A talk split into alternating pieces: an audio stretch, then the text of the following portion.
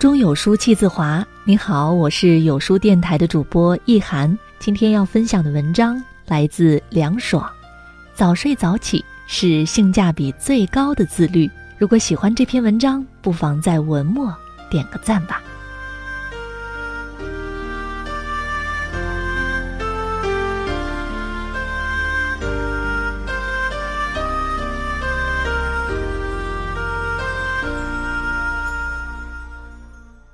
前几天，北京大学二零一七年迎新典礼上，白建军教授对新生的建议火遍全网：早睡早起加把微信朋友圈控制在十人以内，加拒绝以陪读为目的的表白。这个办法能不能把你弄成精英中的精英，我不知道。但是试过的都说好。这三条建议中，我试过早睡早起这一条，抓住早睡这个突破点之后，早起也能轻松上手。投资小，回报大，性价比高，我从中捞到了太多的好处。我以前写过一篇早睡文，一篇早起文，两篇都上了热搜。此后，许多不能早睡早起的朋友都纷纷来问我，有人催我建群，带领大家早睡早起，甚至有首都高校的找我去给学生做演讲分享。这一系列的事情让我受宠若惊。我这个平凡人因早睡早起，竟成为自律小偶像。现在自律界的门槛已经这么低了吗？但当我观察周围，这大约是个年轻人全民熬夜的年代。有人工作分工没办法，有人夜晚干活效率高，有人单纯性的晚睡拖延症。大多数的人在睡觉方面缺乏自制力，晚上不想睡，手机像长在手上似的。早上起不来，醒来就跟闹钟置气，一天到晚觉得困。原来在我们的时代，早睡早起真的变成了最知易行难的自律。最近，网友卡卡 Prinzel 因为突发脑出血住院，失联了九天。他之前某晚聚餐回家，玩完手机一点半睡觉。第二天醒来后，在没有征兆和碰撞的情况下，后脑勺像是被针扎一样，身上渗出了冷汗，说话哆哆嗦嗦。到了医院之后，CT 扫描出了脑内多处出血，下了病危通知书。卧床治疗以及进食，打针打到没有位置打，吐到黄疸水都出来，到了第九天才清醒。很多人在事业上升期突然生病倒下。醒来后都会对自己的生活坏习惯逐一问责，首当其冲的就是熬夜。卡卡 Prince 也是，一定要规律作息，朝六晚十。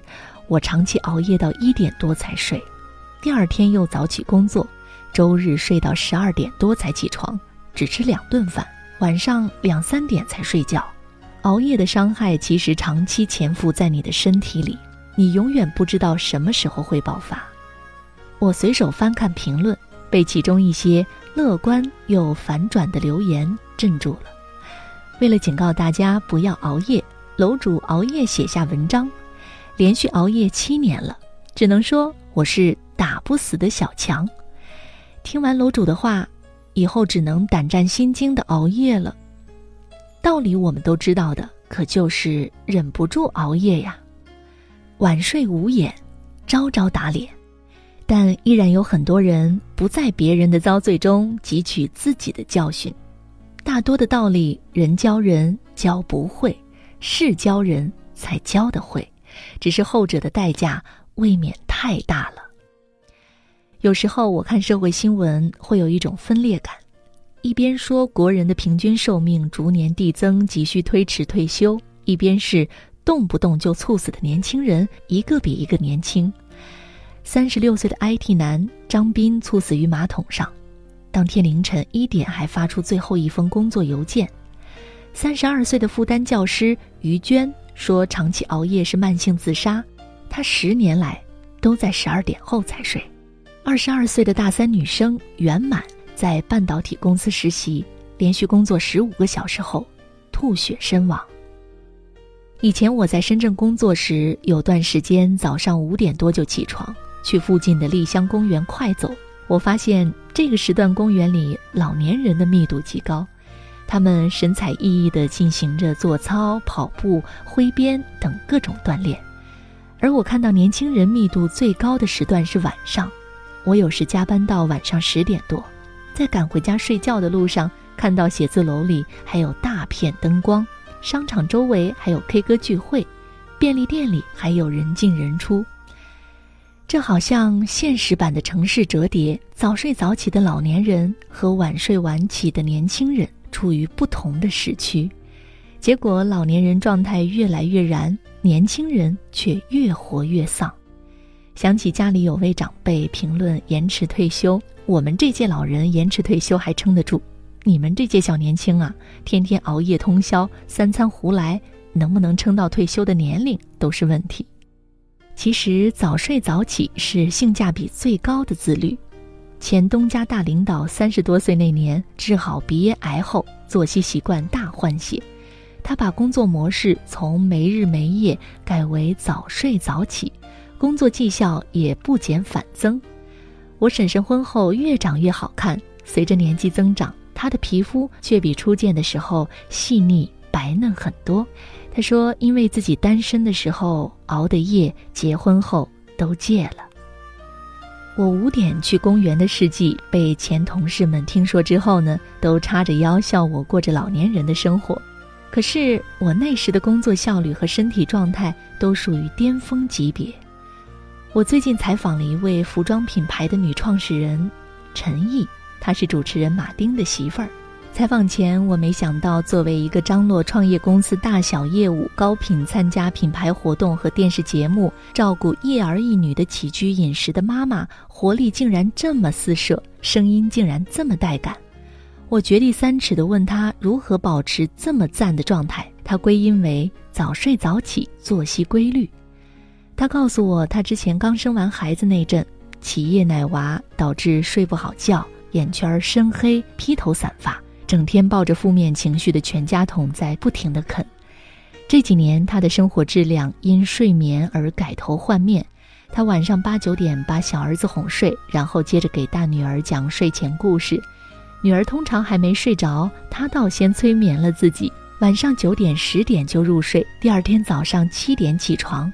能最大限度地保证自己电力满格，同一个人的两个对照组证明，每天这种早睡早起的节奏感让人心情愉快，办事高效。但凡眼不拙的人都看出老天在打赏敬重生物钟的人。以前一位文笔有灵气的女作者，她白天上班，晚上写作，每次看她公众号的更文时间，都心疼她。他做任何工作业绩都要拼到极致，任何吃穿用度都要用到最好。晚上一两点才睡是常态，生病了还边打吊瓶边写作。在他的某篇文章里，悲情地说自己掉头发严重，记性变差，怀疑自己会早早的死掉。我不看好这种自毁式的勤奋，这哪是鸡血，分明是狗血。一个作息失序无常的写作者。连字里行间里都爬满了情绪化和拧巴感。我多么希望他能把晚睡晚起置换成早睡早起，在工作时长差不多的情况下，把对身体的伤害降到最低。以保重身体为前提的努力是一种远见。我热爱写作，也想长久的写作，所以榜样呢都是精力足以支撑起终生写作的人。比如村上春树，对于小说家及其创作而言，他认为最重要的就是集中力和耐力。写小说固然不必运动身体，劳筋动骨，却在体内热火朝天地展开。这就是他早睡早起、朝九晚五、规律生活、坚持跑步的原因，是为了身体好、有体力，以便能有写一本书的能量。另一位高产优产的作家松浦弥太郎。在《正直》一书中也写到早睡早起、作息规律的重要性。他说，每天晚上十点左右上床，早上五点起床，每隔一天要去锻炼，快走十公里，然后八点去上班。这种规律性的生活对我来说是非常重要的工作之一。健康管理是最重要的工作，没有规律的生活节奏，对自己的消耗特别明显，不仅仅是身体的消耗。精神方面也达到临界点，同时工作质量也大大降低。有规律的生活是做好一切的最基本的要求。时刻保持旺盛的精力，这也是获得信任的第一步。如果你有追求事业、热爱生活、深爱家人，那么一定把健康当成顶层设计，挂起晚睡的战靴，远离手机这类晚睡的培养皿。第二天早点起来提升或者运动。我始终相信，早睡早起，身体好，身体好的人才有一切的选举权和被选举权。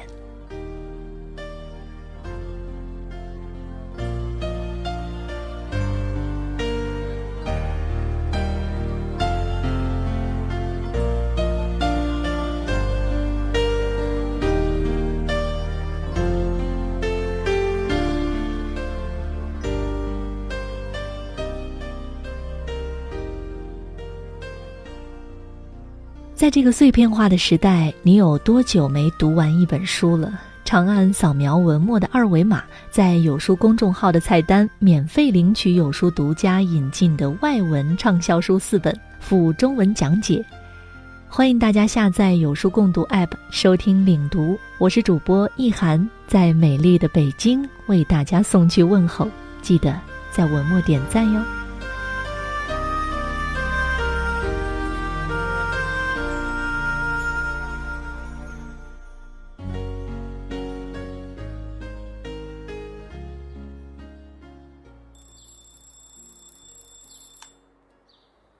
晨阳光灿烂，照到了我的肩膀。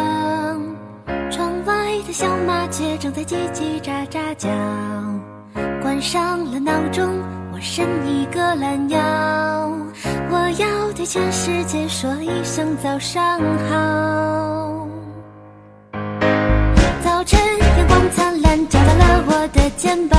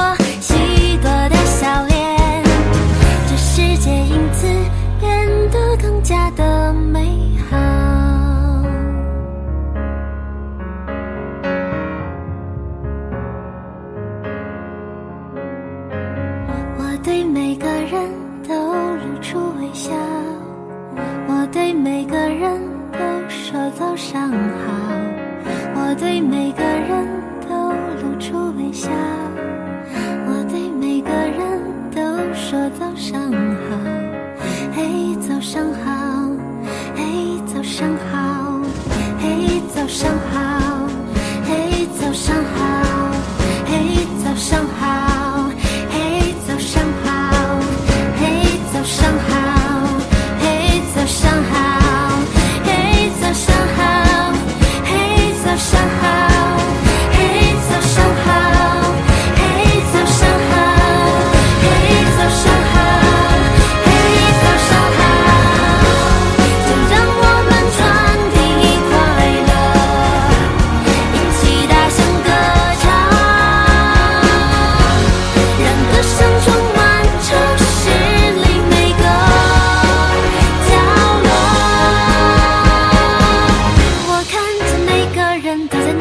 的生活，我看见城市里有不同的颜色，我看见许多许多的笑脸，这世界因此。